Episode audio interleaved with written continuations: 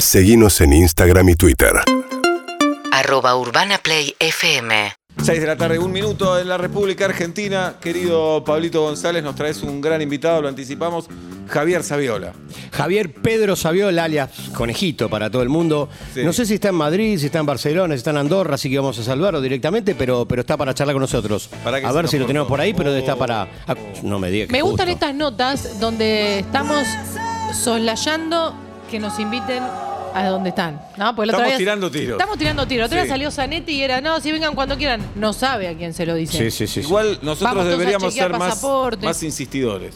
Sí. Como, se fue Zanetti y no le escribió. Para mí reculamos. No, yo ya hablé, ¿eh? Ah, ah, yo ya arreglé ah. lo mío, ¿no les dije? No nos dijiste Sí, porque tiene un monumento allá en, en Milán y Sí. bueno, nada, ya está arreglado lo mío. Lo de usted tenemos que seguir Si en trabajando. el balcón dice tráiganse la carpa Sí. y la bolsa de dormir en el balcón que vimos, acá ninguno Sí, tendría problema. claro. Ningún problema. ¿En el balcón o en el pa- no en el paticito, Seba vos? no le gusta dormir en carpa, digo, harías el esfuerzo. No, pero el Campa Papá, ahí es otra cosa, ¿no? Campa Papá con señores desconocidos. Y sí. Otra Claro. cosa, bien.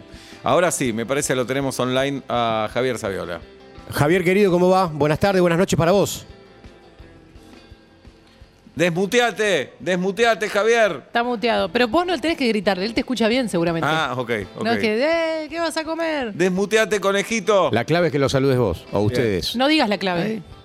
No Javi- voy a decir la clave, nunca. Que Javier Saviola, buenas tardes, buenas noches, bienvenido a Vuelta y Media, Javier. Un gusto tenerte. Hola. Ay, Ahí. ¿Qué tal? Un placer. estamos. Vamos todavía. Bien ahí. Hola, Javier.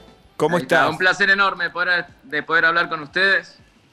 Con, con Pablo también, que hace mucho tiempo nos conocemos. Así que siempre es un, un placer volver a, a reencontrarnos. Bien, ¿es muy denso, Pablito González, Javier? Muy de escribir, de llamar, ¿cómo es eso? No, no, para nada, No. para nada. Nosotros tenemos, ya nos conocemos hace un montón de tiempo. Creo que lo más importante de todo es conocerse, ¿no? Y ver eh, hasta qué punto eh, puede mantenerse, ¿no? Esa relación, ¿no? Entre Bien. la que tenemos nosotros y bueno, siempre hay, hay, hay una química especial y bueno, nos hemos encontrado en un montón de lugares, todavía yo jugando.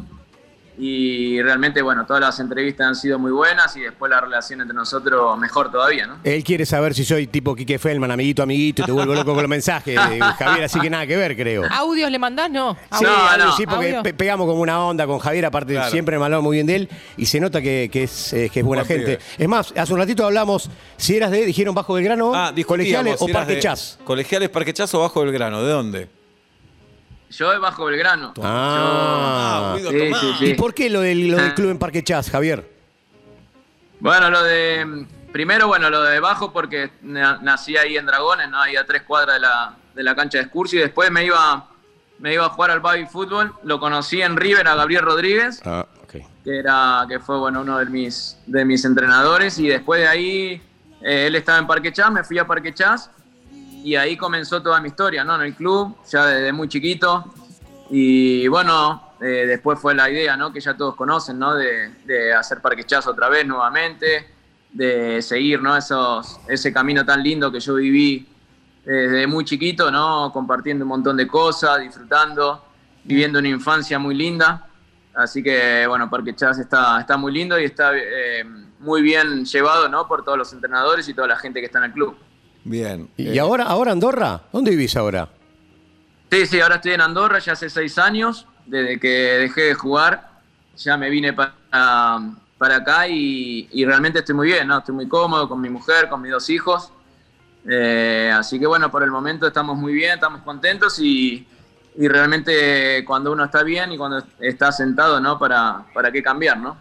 Bien, ahora que, que pasó el tiempo, Javier, un poco, eh, debutaste muy joven en la primera de River, no sé, tenías 16. 16. 16 años. Y, y el día de debut hace un gol. Me acuerdo, en Jujuy o En en Salta. Jujuy con Ramón Díaz que ponía carita de... Lo puse yo. Claro, y, no, y- me acuerdo el festejo, él tirándose al Sí, piso, la exacto. emoción. ¿Por qué guardo estas cosas ¿Por en qué la te lo memoria? acordás? No te iba a preguntar no eso. lo sé, si te acordás de todos los que debutan, No, sí. pero me acuerdo de la memoria, alguien que debute tan joven no es tan normal.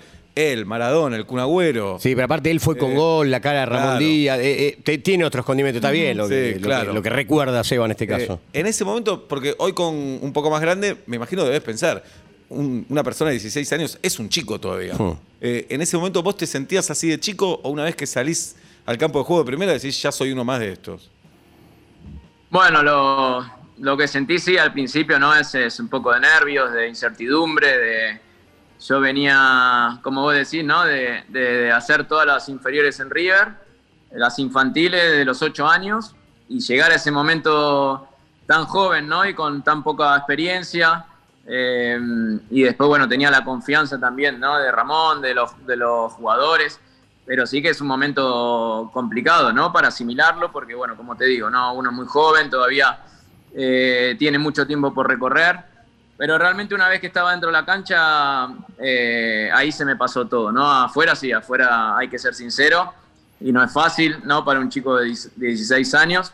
Pero una vez que entré, ya entré en contacto con la pelota, también era consciente, ¿no? De que, de que era un momento único en mi carrera porque era el debut y porque sin dudas uno en, en el debut siempre, siempre intenta dejar algo positivo. Y bueno, para mí fue así, ¿no? Fue algo espectacular, como, como decían ustedes, porque terminó de la mejor manera, ¿no? Con, con un gol, eh, Ramón Díaz, bueno, festejándoselo a, a la gente, a quien sea, porque decían que, que yo era muy chico todavía, ¿no? Para debutar. Entonces, bueno, él se tomó revancha cuando hizo el gol. Sí, es- a- hablando de Ramón Díaz, ¿vos te acordás la historia que alguna vez me contaste, creo, de una anécdota en un avión con Ramón Díaz y Aymar? ¿La puedes contar? Bueno, sí, la, la- la anécdota es, fantástica, ¿no? Porque Ramón siempre nos motivaba de esa manera, ¿no? Tenía esa, esa picardía, ¿no? De- del entrenador que, que intenta motivar a sus jugadores, ¿no? Desde, desde, bueno, a veces algunos regalos o haciendo, eh, o también mucho de palabra, ¿no? Él hablaba mucho con los jugadores, intentaba incentivarlos de esa manera.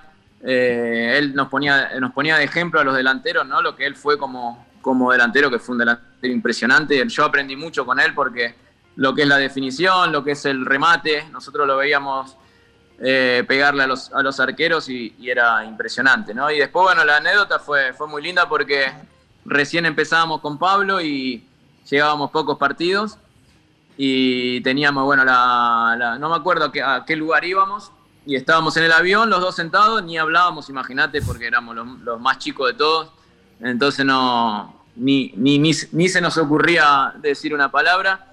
Y Ramón viene para atrás y, y bueno, abre la ventanita del, del avión y me dice, ustedes dos, dice, saben todos los goles que tienen que hacer, miren para abajo y eso- esos campos que están a- ahí abajo son todos míos, así que prepárense para meter goles para, para intentar comprar algún campo.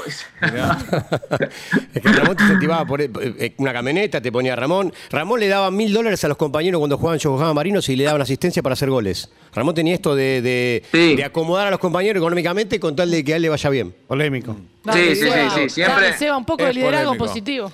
Es polémico. Si Con me dan un buen pie para rematar un chiste, ahí la van. El que me da asistencia, mil dólares. Bueno, esto de decirle, miren para abajo, todos esos campos son míos, pónganse las pilas que ustedes lo No, pueden con ganar. los, con Laburar los arqueros... comisión.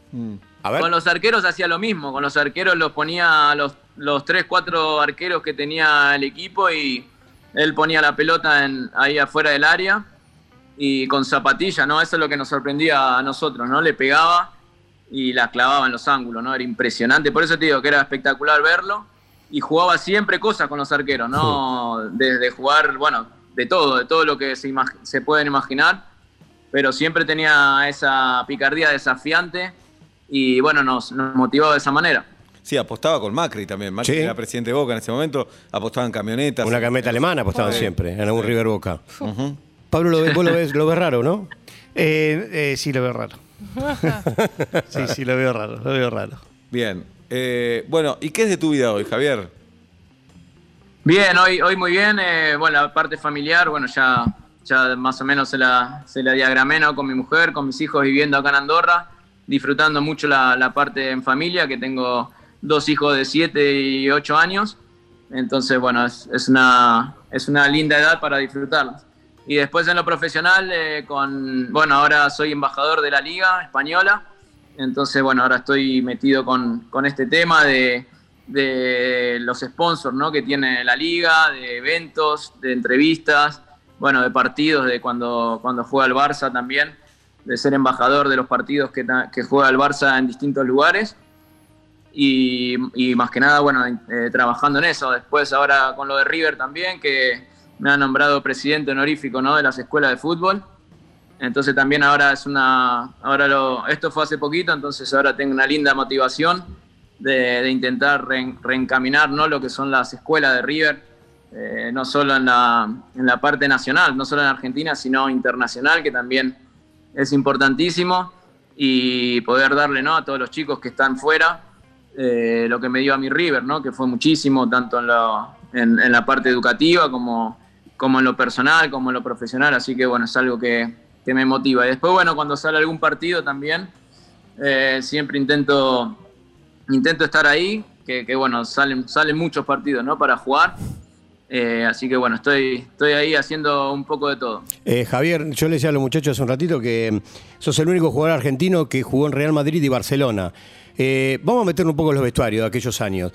Decime, contanos compañeros excéntricos, compañeros facheros, compañeros rata, contanos algo de lo que era entre un vestuario, porque ahora bien pibito, ¿a qué llegaste? A los 19 años llegaste al Barcelona. ¿A quiénes tenías de compañeros? Bueno, en Barcelona era espectacular, ¿no? Porque conocí la mejor eh, etapa de Ronaldinho, que para mí fue, fue algo impresionante, ¿no? De, de verlo entrenar, de, de verlo las cosas que hacía. Hasta ese momento eh, creo que no nadie, nadie me había deslumbrado, ¿no? Salvo eh, cuando lo vi a Leo también, ¿no? Que era muy joven.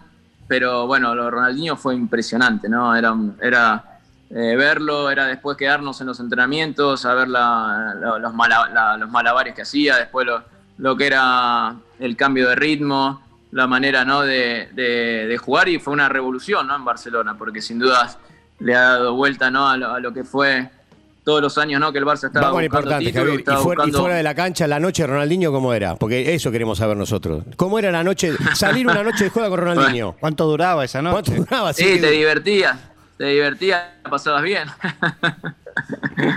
y sí, son, son, bueno, es el, el, el brasilero tiene, tiene una manera de, de ver la vida distinta al resto del mundo, ¿no? Sabemos que, que a pesar de lo que son como, como jugadores, lo que han, han sido los mejores eh, jugadores de la historia, ¿no? Ronaldo, Ronaldinho, Neymar, bueno, todos se- podemos estar nombrando hasta mañana y bueno, tienen esa particularidad, ¿no? Que después viven la vida, saben que, que, bueno, que la, la carrera del futbolista siempre es, es corta, bueno, y la, la intentan vivir a- al máximo.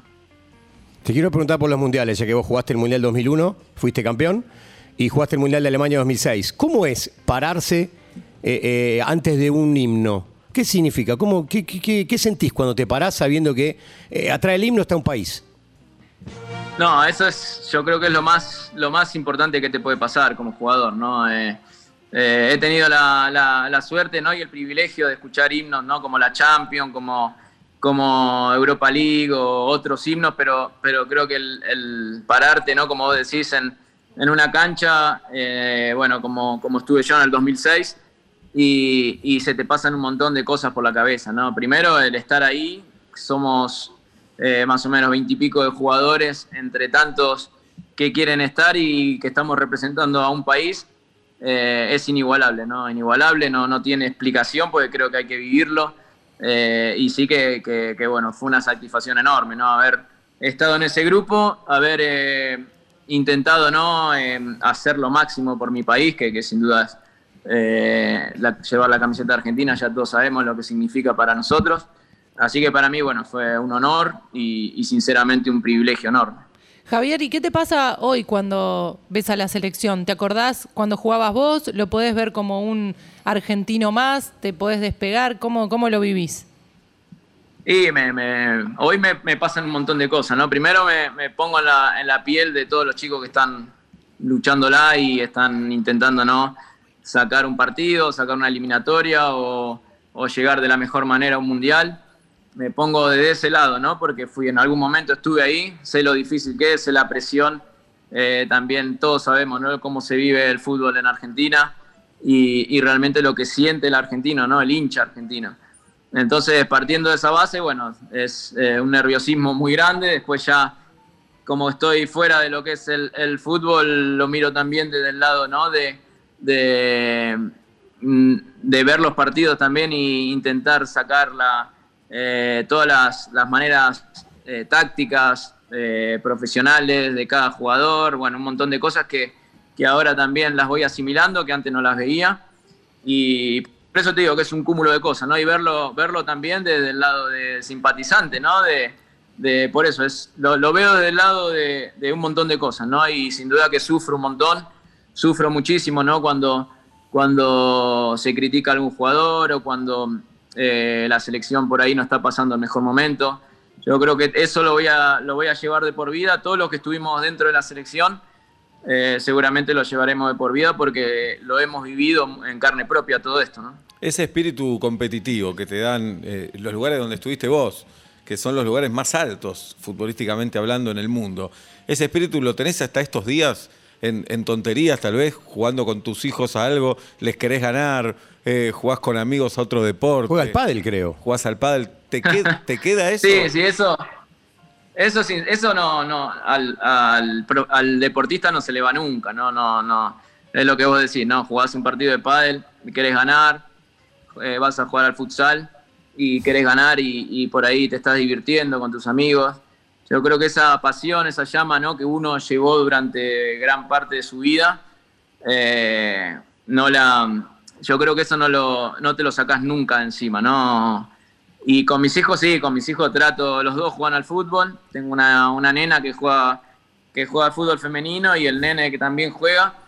Y ellos sí, ¿no? Ellos porque están en una etapa de, de aprendizaje, una etapa de divertirse. Entonces me lo tomo de otra manera, ¿no? Pero después, yo cuando tengo que hacer algo, siempre intento, ¿no? Ponerle el máximo y creo que no. Me crié de esa manera y seguramente eh, seré así, ¿no? Hasta, hasta el último momento que haga deporte. Javier, a los nueve años, ocho años que tienen tus hijos, ¿ya podés ver si van a ser futbolistas profesionales o, o- se puede cambiar? Digamos, tal vez no tienen las mejores condiciones, pero decís, si trabajás se puede llegar a primera. No, no, al- a la edad que tienen ahora es, es muy complicado, ¿no? Nosotros, yo me acuerdo cuando estábamos en River y yo estaba en la, en la misma división de Andrés de Alessandro, ¿no?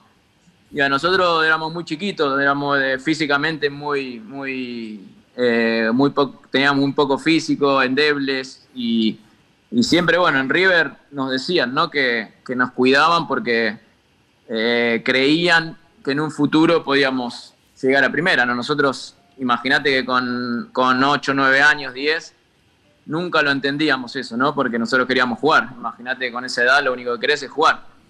Pero realmente eso no lo puedes decir a esta edad, ¿no? Porque son muy chiquitos, porque todavía pueden, puede pasar un montón de cosas. He visto eh, con una edad temprana jugadores muchísimo mejores que yo y que, que realmente uno creía que iban a llegar y al final no, lo- no llegaron a, a- ninguna parte. Por eso te digo que son muy chicos, lo que, lo que hay que enseñarle ahora no es la disciplina, es intentar de a poquito eh, el respeto ¿no? hacia sus compañeros, hacia esta profesión, si en algún momento lo siguen.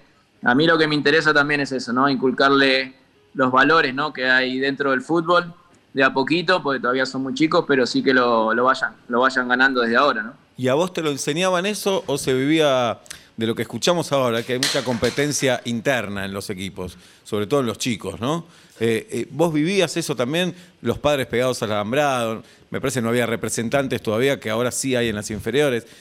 Eh, ¿Se vivía ese clima tenso o te Sí. enseñaban esos valores? Sí, es en, en- en Argentina imagínate que tenés de todo, ¿no? Porque sin dudas el país mismo, ¿no? Y, y la circunstancia a veces te lleva, ¿no? A, a vivir el fútbol de una manera especial, como somos nosotros, argentinos, ¿no? Porque Mm. sin duda los padres todos quieren que ganes, eh, su equipo, sus hijos, eh, todo lo- la mayoría de los padres, ¿no? Quieren eh, que sus hijos triunfen, ¿no? En, en- en esta carrera. Pero sí que, que en River sí tenía, tenía esos valores, ¿no? Teníamos, bueno, un técnico, como dije antes, ¿no? Como Gabriel, que, que pese, ¿no? A, a lo que sabe eh, futbolísticamente, también intentaba, ¿no? Inculcarnos, ¿no? El camino este de, de todos los valores que puede llegar a tener un jugador de fútbol. Pero sinceramente, donde más aprendí eh, todos estos temas fue en mi casa, ¿no? Yo creo que lo- el- el- la familia es como uno se educa después también, ¿no? Y yo en mi casa eh, lo primero que existía era el colegio, ¿no? Antes que el fútbol. Yo si no iba bien en el colegio, eh, después el domingo no me dejaban ir a jugar, no me dejaban ir a entrenar. eh, y bueno, la pasaba muy mal, ¿no? Entonces, siempre lo, lo- lo primero que me hicieron entender era que, que había un colegio antes que una pelota de fútbol. Hmm. Y Por después, bueno, no todos los valores. Por eso no llegué a futbolista, porque no era Claro. bueno en el colegio. Claro, era Claro, eso. Claro, era eso. No te No te entrenar. Claro, por eso. Solo por No, eso. sí. Se, se viene el Mundial, Javier, se viene Qatar. ¿Cómo ves el equipo Scaloni? ¿Será la gran revancha eh, histórica de Leo Messi para, para ser campeón del mundo? ¿Cómo lo ves? Y ojalá, ojalá. Es, eh, siempre cuando me hacen esta pregunta, mm, lo que intento dar ¿no? es ilusión ¿no? de- de- de- del equipo de Scaloni, de esta selección, en donde eh, vino jugando muy bien en las eliminatorias, eh, tiene eh, una base sólida ¿no? de, lo que, de lo que es este equipo, de lo que realmente a Leo lo han arropado muy bien, tanto en la parte futbolística como en la, como en la, en la unión del grupo que realmente se vio durante todo este tiempo. Y él se sintió muy cómodo, ¿no? muy, muy feliz, ¿no? se, lo veía, se lo veía muy bien a Leo en todo sentido. Y creo que eso ah, no se, no se había visto ¿no? hace unos años atrás. Entonces importantísimo, ¿no? Desde, desde ese punto de vista. Y mm, realmente hay que ir con pie de plomo, ¿no? Hay que ir con mucha humildad. Sabemos, ¿no? Lo que las elecciones también complicadas, ¿no? Que hay dentro de un mundial. Sí que Argentina siempre va como candidato, pero, pero bueno, hay que, como te digo, ¿no? Esa ilusión hay que mantenerla, pero saber, ¿no? Después de que te enfrentas a un mundial, que todo puede pasar, que sin duda la, la, la fase que nos tocó no va a ser para nada fácil. Nos tocó una selección como México, México que siempre bueno, nos pone la- las cosas muy, muy complicadas y las otras dos selecciones también van a ser bravas. ¿no? Entonces, eh, como te digo, no ilusionados, pero, pero bueno, con mucha humildad, sabiendo que es un mundial. Bien, acá la gente por Twitter eh, festeja la participación de Javier en el programa. Hinchas de River y de otros equipos también. Eh, ah, por acá preguntan si sos amigo del payasito Aymar todavía, si tienen relación. Viste que el hincha necesita eso. Sí, sí, bueno, con Pablo tenemos, Hablan. tenemos una relación muy, muy estrecha, ¿no? Desde hace años, ¿no? Porque nos criamos prácticamente juntos, empezamos a jugar eh, juntos en River y después mantuvimos esa amistad hasta el día de hoy, que, que, bueno, nos unió para siempre, ¿no? Porque el fútbol es, es, es eso, ¿no? Eh, hemos, eh, Pablo ha sido el socio más importante, ¿no? Que tuve dentro de una cancha y después, bueno, lo, lo más importante de todo es que esta amistad continúe hasta el día de hoy. Bien. Javier, muchísimas gracias por este contacto. Lo mejor en Andorra. Cuando Y quieras vamos, decile, Cuando quieras vamos. que ¿Podemos ir. Javier, a pasar Esto- unos días? Están invitados, están, invi- están invitadísimos. Cuando quieran acá tienen, Claro. tienen acá eh, una familia que los va a tratar bien. Bien. ¿Y las milanesas de tu vieja para comer están todavía o no están más? Sí. Y las milanesas vamos a tener que tomarnos el, el ave e irnos para Madrid. No, que no hay problema. Pasamos nosotros problema. por Madrid. No hay drama. Eh, Pasamos por Llegamos a Madrid. y ahí hacemos Nos la... vamos a Andorra. Ahí está. Nos vamos, nos vamos a la mañana y al mediodía estamos ahí y tenemos unas buenas milanesas Perfecto. para disfrutarlas. Perfecto. Abrazo grande, Javier. Muchas gracias. Bueno, Ahí va. muchísimas gracias a ustedes. Muy bien. Un abrazo. Hasta- Abrazo. Pablito González, gracias por traernos a Javier Sabol. De nada, de nada, de nada. Un campeón del mundo juvenil, un tipo que fue mundialista y un tipo Sí. que para mi gusto se parece un poco a Julián Álvarez.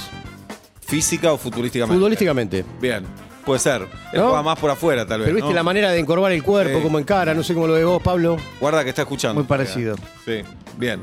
Bueno, un lujo tener a Javier Saviola en vuelta y media. Bueno, Pablito, ¿qué nos traías en este momento? Eh, podemos hablar de la Champions, seguramente ayer lo estuvieron viendo, pero es una locura lo que pasa en el Real Madrid la Champions. ¿eh? Te tira la, la historia, la mística por la cabeza. Es un equipo que eh, estaba a segundo de quedar afuera de todo, eh, podía haber perdido tranquilamente con tres contras, sin embargo, cuando faltaba un minuto, descuenta. Parecía, no, perdón, empata. Empata. En el, de- en el descuento, en el minuto 91, hace el 2 a 1. Tenía que lograr un tercer gol y lo hace. ¿Qué tiene el Real Madrid? ¿Es el club más importante del mundo? ¿Es el club más Y importante del mundo? es probable, sí. Para mí ¿Quiénes es el club más importante del mundo. Hay que armarme un top 5, top 4. Armémoslo. Vos podés pensar en el Barcelona, Y podés supongo. pensar en el, en el Inter, El Manchester. podemos pensar en el Manchester. United, ¿eh? En el Sí, City sí, no. United, United. El City es bueno hace unos años. Eh, Ah, el histórico, el histórico es el. United. Sí. Pero me parece que el Real Madrid tiene siempre algo más, tiene un plus, tiene algo diferente. Es como River acá. Y siempre se lo comparó. pero me parece que Sí, Real Barcelona Madrid está fue Boca y- por encima de todo. Bueno, lo que ya pasa- vas al perdona, ya vas al Bernabéu y no vas a una cancha de fútbol. No es una cancha de fútbol. Es un teatro, Es un teatro. Es un teatro que tiene, por lo menos tenía tres restaurantes para comer, que tiene otro lujo, que tiene otra cosa, que si vas a un palco te sirven champán con jamón crudo y vos decís, ¿qué es esto? Que queda como si fuera el Libertador y Callao, ponerla. Eh, a ver, por ejemplo, en las afueras de- del Bernabéu, primero que se queda en una zona muy paqueta. sí. Y en las afueras del Bernabéu, eh, un- una marca de relojes afamadísima con vidrio a la calle, digamos, pegadito a la cancha. Nadie cosa que rompe acá- nada, Yo digamos. no creo que la cancha Atlanta, una, una afamada marca, ponga una marca de relojes con vidriera a la calle. ¿Por qué no?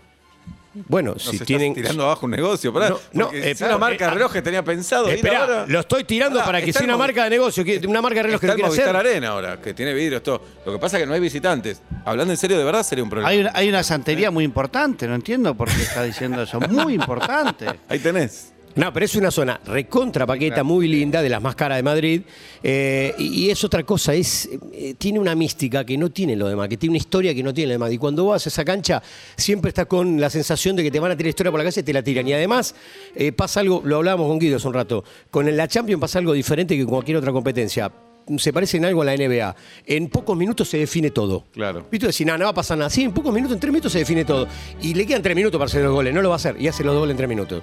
Tiene algo más el Real Madrid. Y, y bueno, nada, ayer se dio otro acontecimiento más de la rica historia de, este, de, este, de la Casa Blanca. La llaman la Casa Blanca. Pablo, y como club, además el Barcelona, entiendo por lo poco que leí, Sí. que lo pierde a Messi porque tenía un descalabro económico. Sí. No y porque además lo pagarle. presionó la porta. No sabía, pero ponerle todo eso. Pero encima el, Real Madrid está mejor armado como, como institución que el Barcelona. Eh, el Real Madrid tiene un presidente como Florentino Pérez, que es uno de más millonarios del mundo. Entonces, ahora están haciendo un estadio que dicen va a ser el mejor del mundo. Siempre aspiran a ser. Va a tener el mejor estadio del mundo, lo, lo mejor, el, el mayor Porque en la liga local tiene dos rivales nada más. El, el Barcelona y a veces Y el Atlético Madrid un poquito se metió en los últimos No tiene años. mucha gracia. Algo de Valencia y Sevilla no tiene Claro. gracia. Pero el tema es la Champions. ¿Por qué logra tener siempre un plus en la Champions? Esto que yo te decía del palco es real. Yo fui una vez a un palco de Real Madrid donde te aparece una zafata con una bandeja, jamón crudo y, y- y champán. Y vos decís, Qué eh, gana de llevarte a ¿es casa una cancha ¿no? de fútbol este? Bueno, Claro. y tiene tres restaurantes para comer.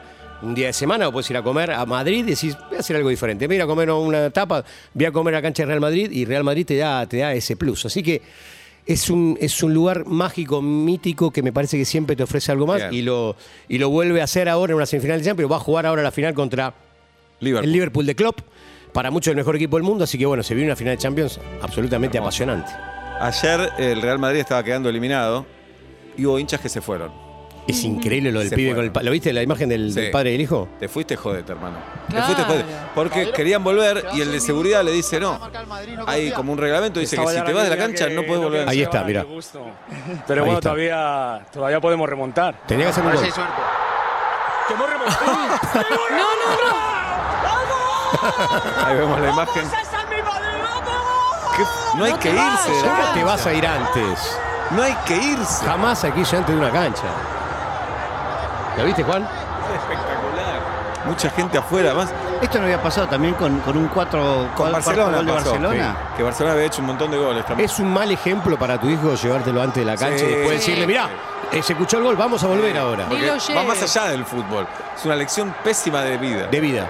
Sí, Yo es, coincido. es peor tomar falopa en el cumpleaños de tu hijo, pero esto también está mal. digamos. Como, vamos perdiendo y nos vamos. Hay que ver, porque si está legalizada. No, no, eh, no importa, ¿qué más allá de Claro, Dijo tomar, no fumar. Claro. Claro, estoy hablando Bien. de cosas. Bueno, hay que ver cuál, qué sé yo. Porque a veces. Es el cumpleaños, si se aguanten, no. ¡Ra! Bueno, qué sé yo. ¡Que los cumplan! Bueno, bueno, bueno, pero pará, pará, pará un poco, pará. Porque vi, no, ¿te acordás de un cumple de Juli, qué sé yo? Bueno, le hacen un gol a River en este momento, Jirafa. ¿Quién es Ford? No sé, Fortaleza, no sé. Contra- Fortaleza, Fortaleza. ah, Está jugando en el norte de Brasil contra Fortaleza. Acá Bien. no lo veo. ¿Gol de Fortaleza? Bueno. Está perdiendo River, Juan, para tus hijas, te digo, para, para que. Me quiero matar. Bien. ¿Te amarga ahora que pierda River o no? Y un poco sí. Mira, 1-0. sí, recién No, empezó el pero ¿sabes partido. Esto lo que puede pasar. Falta un- parecía la reacción de Seba el otro día cuando estábamos viendo Atlanta. Es increíble la gente que lleva Fortaleza, que no es de los más grandes de Brasil. No, No, es pero, un estadio, eso es un planeta. por- y- pero son estadios que hicieron para el Mundial. Viste que. Ah, la- Aparte de la gente que llevan, los brasileños. Impresionante. Impresionante. Es una ciudad muy grande, No ¿eh? hay equipo de Brasil que no lleve gente. Muy pocos. Muy Ah, pocos. Bien. UrbanaPlayFM.com